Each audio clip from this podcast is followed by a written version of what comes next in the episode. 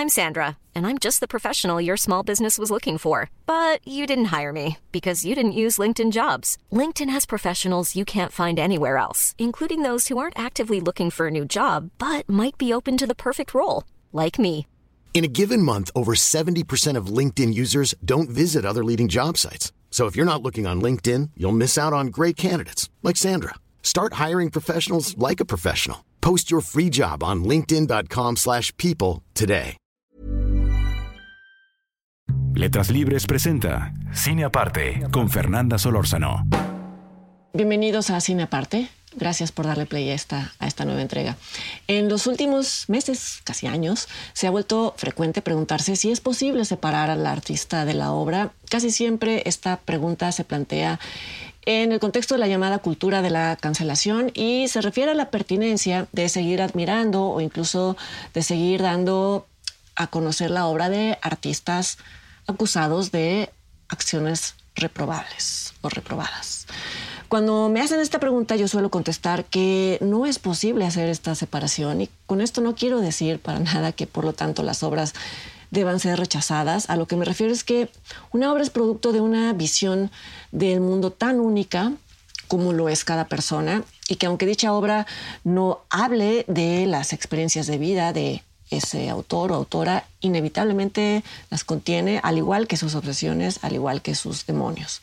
Lo que también es cierto es que cada obra acaba adquiriendo una existencia propia, que ya no depende de quien la creó, acaba perteneciéndonos más a nosotros, a quien se relaciona con ella, que aquel, que eh, aquel o aquella persona que la escribió o que la filmó en el caso de una película. La película que comento hoy, que es Cry Macho del director Clint Eastwood, es un ejemplo más benigno, creo, de la imposibilidad de separar al artista de la obra. Digo que es más benigno o más benevolente porque permite hablar de este vínculo más allá del debate de la cultura de, la cancelación, aunque hay que decir que hay personas que rechazan el cine de Clint Eastwood por considerarlo un director reaccionario y por su filiación al Partido Republicano, algo que como se sabe no es muy bien visto en el gremio de Hollywood. A mí me parece uno de los directores más eficaces, más rigurosos y más capaces de contar una historia, cualquier historia. Como espectadora yo agradezco eso y lo pongo por encima de su filiación política. Pero de vuelta al punto, Cry Macho es una película, me parece, imposible de, disociar de la figura de su director, actor. Es imposible disociarla del universo que Eastwood ha construido en las casi 40 películas que ha dirigido. Es imposible disociarla de los personajes que ha interpretado y de los valores que ha plasmado en esas películas, valores que además han ido cambiando. Cry Macho es una película que dialoga con todo eso y no sé, quizás solo alguien que jamás haya oído hablar de este, de este director o que nunca haya visto una película suya, podría ser totalmente objetivo, si es que algo así existe, y enfocarse sobre todo en las limitaciones de la película, porque vaya que las tiene, pero insisto, son limitaciones que pierden relevancia si uno la ve como parte de una obra mayor, siendo esta obra mayor la filmografía de, Eastwood. Eh, Cry Match es una película que genera sentimientos encontrados, a, mí me los generó, lo confieso, pero creo que eso solo ya es indicativo de que tiene varias capas que, vale la pena levantar. La historia transcurre en 1979 y tiene como protagonista a Mike, que es quien eh, el personaje interpretado por Eastwood. La primera secuencia informa que en su juventud Mike fue una estrella del rodeo en Texas, pero que por una lesión en la espalda tuvo que retirarse, por una lesión en la espalda, claro, y por su edad. No se especifica cuántos años tiene eh, Mike, pero debe de rondarle la edad de Eastwood, que tiene 91 años. Y no es solo que el personaje sea un hombre mayor, sino que uno de los ejes temáticos de la película es la vejez misma. Mike es consciente de que su cuerpo ya no da para mucho más, pero también varias veces a lo largo de la historia habla de esas certezas y de esas respuestas que solo llegan con los años. Ya sin muchos horizontes y sin muchos planes que perseguir, Mike acepta la encomienda de quien alguna vez fuera su jefe de viajar a México para traerle de vuelta a Texas a su hijo, a un chico adolescente llamado Rafo, interpretado por Eduardo Minet. Mike primero busca al chico en casa de su madre, que es una mujer arrogante y sin mucha disposición para la maternidad. Y ahí se entera de que Rafa ha decidido más bien vivir por su cuenta y se dedica a pelear gallos. A través de varios chantajes, por medio de varios chantajes y de algunas presiones, Mike convence a Rafo de viajar con él de vuelta a Texas y es así que durante el camino y acompañados de el gallo macho, el gallo de pelea de Rafo, el anciano y el chico entablan una especie de amistad. Mike descubre que Rafo resiente el abandono de su padre cuando él era muy pequeño y que resiente también lo que él llama la debilidad de su madre, una mujer eh, rodeada siempre de hombres, pero incapaz de cuidarlo, de hacerse cargo de él. Estas carencias emocionales de Rafo explican su obsesión por ser un hombre fuerte, y lo pongo entre comillas, y explican también el nombre, el nombre del gallo.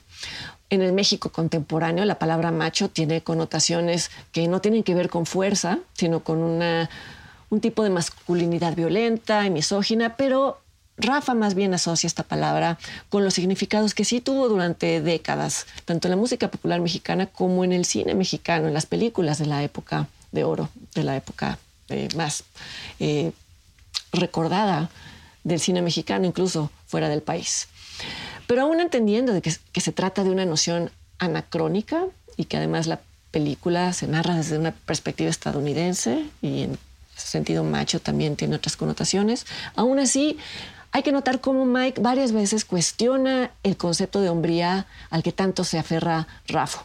Queda muy claro esto en una escena, que es justo aquella en la que el chico explica por qué le puso macho a su gallo. Y Mike le responde a esta explicación con una línea que si se tradujera de forma literal perdería su doble sentido, pero bueno, no, no voy a voy a intentar explicar. Lo que dice en inglés Mike es, if a guy wants to name his cock macho, that's fine with me. Lo dice en un tono burlón. Y ya que en inglés la palabra cock significa gallo, pero también es una forma coloquial de referirse al pene, entonces se comprende que el viejo se está burlando de lo fálico y de lo testosterónico en la decisión de, de nombrar macho al gallo. Esta escena es un chiste, pero no es solo un chiste, o no es un chiste sin importancia, porque pone sobre la mesa justamente cómo este vaquero en decadencia que es Mike, pero también de alguna medida es Clint Eastwood, reflexiona sobre un pasado en el que quizá él mismo habría bautizado a su gallo con el nombre de macho. No hay que olvidar que Clint Eastwood fue el Dirty Harry original, era un personaje, un policía ultraviolento y que esta película le ganó buena parte de su aura de reaccionario. Por otro lado, si han seguido la filmografía de Eastwood habrá notado que ya como director y actor de sus propias películas, ha, eh, él mismo se ha encargado de mostrar el lado patético de, la autoridad violenta. Eastwood es uno de los directores más representativos del western revisionista, que es el western que eh, presenta al vaquero ya no como un héroe, sino como un opresor o como un macho en el sentido contemporáneo. Cry Macho, en ese sentido, es una continuación del revisionismo que el propio Clint Eastwood ha hecho. Y la escena del origen del nombre del gallo y muchas otras en la película eh, abordan esas formas previas equivocadas de entender la autoridad o entender la hombría. Como decía, esta película ha generado reacciones encontradas. Una de las razones, creo, es la visión idealizada de un México que de por sí solamente ha existido en ciertas películas de Hollywood, en el cine fronterizo, eh, con sus haciendas y sus señoritas. Eh, eh, el México de Cry Macho es casi el México californiano, por así decirlo, en el que transcurren las películas del zorro que están situadas hace más de un siglo. Ahora, si se considera que la historia de Cry Macho se sitúa a finales del siglo XX, pues eh, hay un anacronismo enorme. Se le puede criticar también esta película, su subtrama romántica, bajo el argumento de que difícilmente un hombre de 91 años le resultaría atractivo a una mujer varias décadas menor que él y que esta historia de amor, este tipo de historia de amor es solo fantasía, es una fantasía eh, que solo podría venir de una visión masculina o de una visión reaccionaria. Aunque Eastwood no lo necesite, voy a entrar en su defensa y alegar que más que una fantasía masculina con una visión folclorista de México, Cry Macho es una película sobre la nostalgia, sobre el recuerdo, sobre la vejez, sobre cómo al final de la vida se, se anhelan los placeres simples, los afectos sencillos y sobre todo la compañía, como ya verán ustedes en la trama de la película. Cabría incluso pensar que el anacronismo que presenta aquí a México a un México detenido casi en el siglo XIX, es un anacronismo totalmente deliberado porque lo que se está buscando representar es un espacio mental.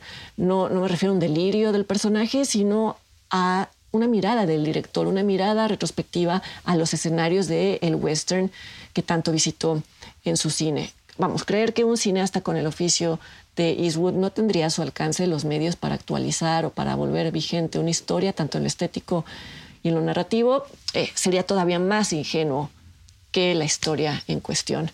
Creo que si algo se asoma en cada secuencia de Cry Macho es la honestidad de su director. Y si en esta honestidad se cuelan momentos de sentimentalismo, me parecen legítimos, me parecen justificados. Más bochornoso sería ver a un hombre de 91 años interpretando a un vaquero intrépido y sin ánimos de rendirse nunca.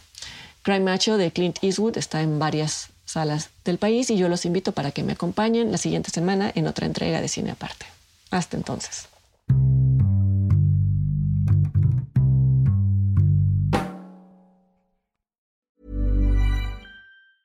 ¿No se merece tu familia lo mejor? Entonces, ¿por qué no los mejores huevos? Ahora, Egglands Best están disponibles en deliciosas opciones. Huevos clásicos, de gallina libre de jaula y orgánicos de Egglands, que ofrecen un sabor más delicioso y fresco de granja que le encantará a tu familia. En comparación con los huevos ordinarios, Egglands Best contiene la mejor nutrición como 6 veces más vitamina D, 10 veces más vitamina E y el doble de omega 3 y B12. Solo Egglands Best. Mejor sabor, mejor nutrición, mejores huevos. Visita egglandsbest.com para más información.